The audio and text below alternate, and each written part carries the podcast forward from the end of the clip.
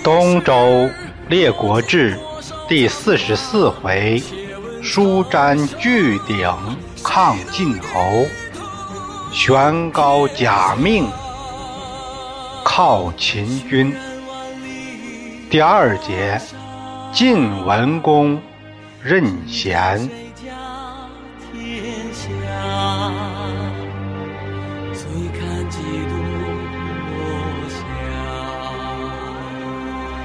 泪洒谁家铠甲？厉兵秣马。上回说到胡毛、胡衍相继离世，晋文公非常难过。旭臣就向文公举荐一人，他说：“此人可为卿相，就看您能不能用了。”文公就问：“卿所举何人？”旭臣说：“我举荐的就是细瑞之子细缺。有一次，臣出差，在一处野外休息，刚好看到有一人正在秉垒而耨。秉垒而耨啊，就是在那锄地，拿着锄头锄地，耨。”就是除草的农具，它的形状是 V 字形，两旁还有那个细锯齿啊，这这样的农具，呃，现在我是没看到过。他妻子就是给他带来午饭，双手接过妻子递过来的饭。呃，他的妻子在一旁侍立，他把这碗饭恭恭敬敬的放在那儿，然后拜了拜，这才拿起来吃饭。吃完以后，等他妻子转身走后，才开始劳作，哎，没有疲劳的样子。夫妻之间尚能。相敬如宾，那就别说别人了。不是常说吗？能敬者必有德。我就和他聊了会儿，原来他是细锐之子，细缺。如果主公能用此人，其才不在子犯之下。文公一皱眉，啊。稀缺，哎，他爹犯了大错呀！这，哼他儿子这能用吗？旭臣说：“啊，您看那上古的尧舜，他们作为父辈，都是德行高尚。可他那儿子，哎，丹朱、商君，哎，都不是好料，不成器。可是那个禹的父亲呢，鲧。”又怎么样呢？是个逆臣，所以说呢，贤与不孝之间没有必然关系。你何必为以往父亲的事儿舍弃有用之才呢？不能只看根红苗正，那不是铁律。嗯，文公说：“那好吧，嗯，你就帮我把他叫来吧。”哎，旭臣说：“那，呃，我呢，怕他为敌国所用，已经请到家里来了。呃，主公，您要想用他，得郑重的请人家来，派使者专门去一趟，这才是用贤之道。”文公就按旭臣的意思，专门派了使者。带上簪缨袍服，往召细缺。细缺再拜其手，他客气的推辞说：“臣乃季野农夫，君不以先臣之罪加之罪禄，以贺宽宥，况敢赖宠以垫朝班？”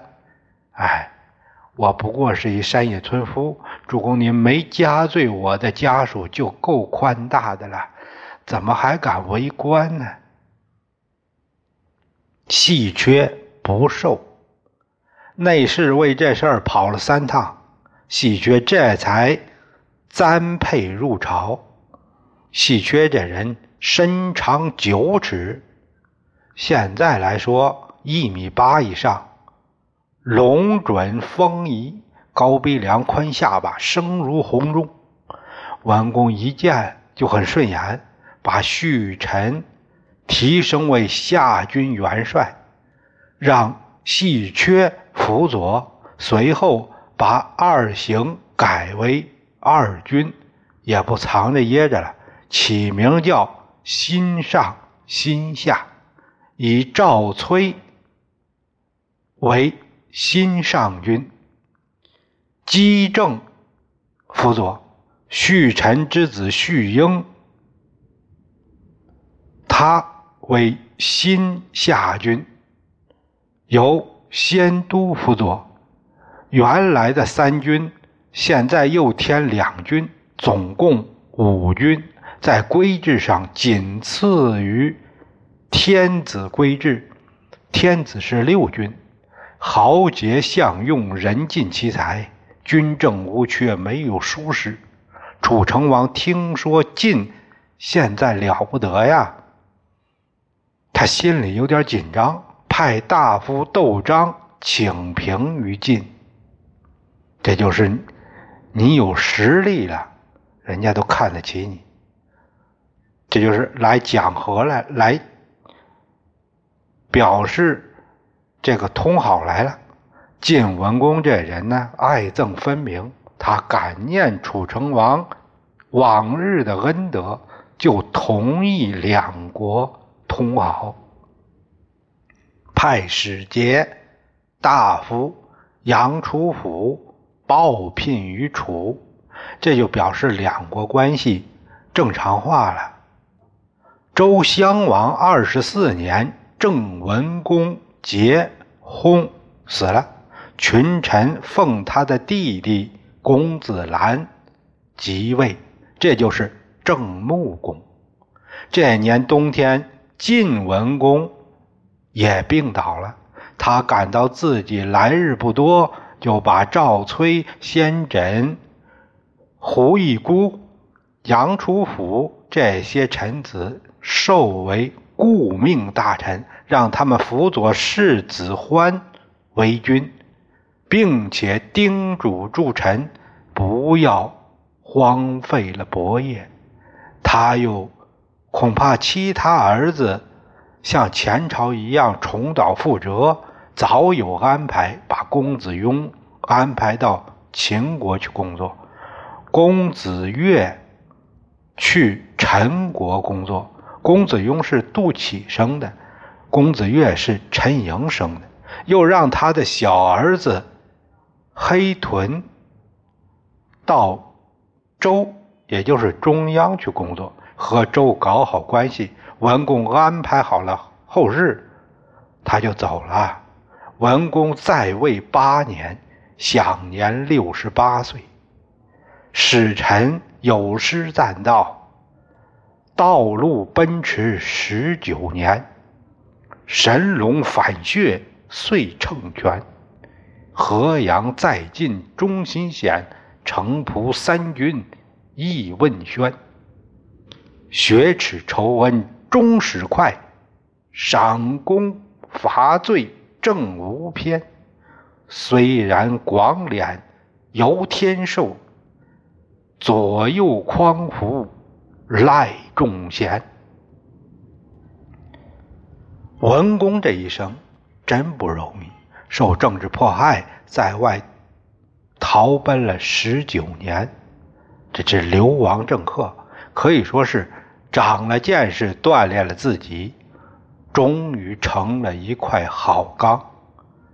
有幸他长寿，才在秦的帮助下得了大位。短短八年时间，让晋称雄于天下，这真不简单。主要是有赖于他能任用人才，赏罚分明，有一个开明的政体。他这个人快意恩仇，有仇报仇，有恩报恩，对恩情他看得比较重，念长久，这才是君子之风，也可谓博主之量。遗憾的是，给他初露锋芒，就倏然凋零。这生命的终结也是无奈的事。从积极面来说，激流勇退何尝不是完美结局呢？世子欢主丧即位，这就是晋襄公。襄公奉文公之纠，殡于曲沃。出殡那天，刚出将城，就听着鸠中声音。出来很大，像牛在吼，纠重如泰山，车都拉不动，把群臣吓傻了，无不大骇。太卜郭燕赶紧卜了一卦，这卜辞是说：“有鼠西来，越我还强。我有巨庭，一击三伤。”也就说数日内必然会有军情从。西方过来，我军出击会大胜，这是先君有灵告知我们了。群臣都再拜，鸠中声没有了，车也不重了，继续向曲沃前行。先诊分析，西方那就是秦国了，不能不防。随后，他派出谍报人员潜入秦国监听消息。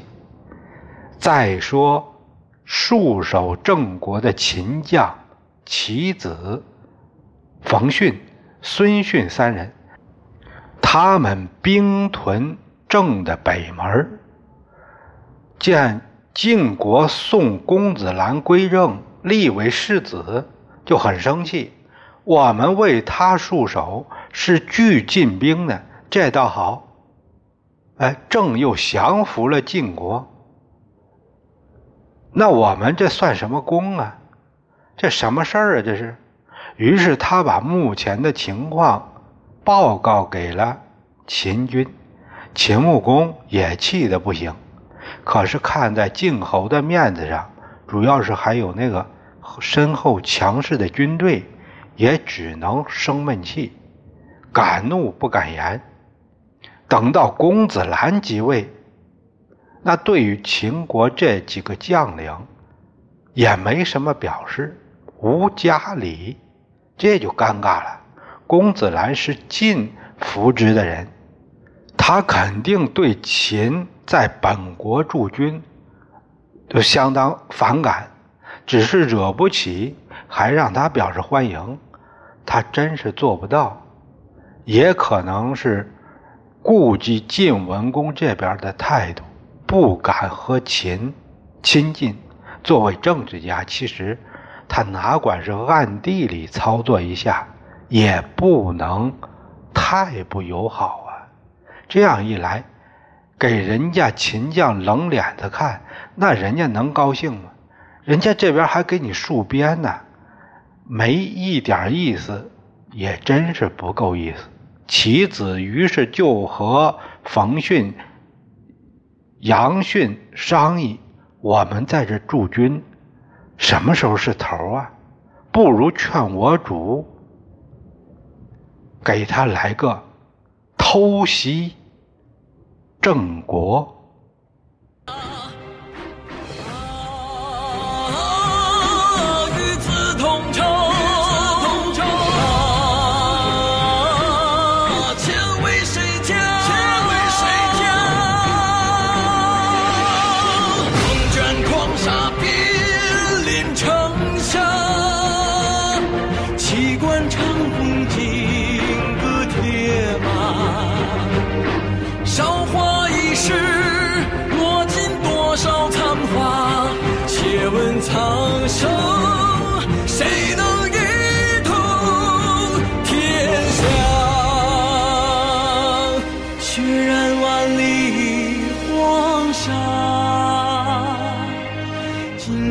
谁家天下？醉看几度落霞。泪洒谁家铠甲？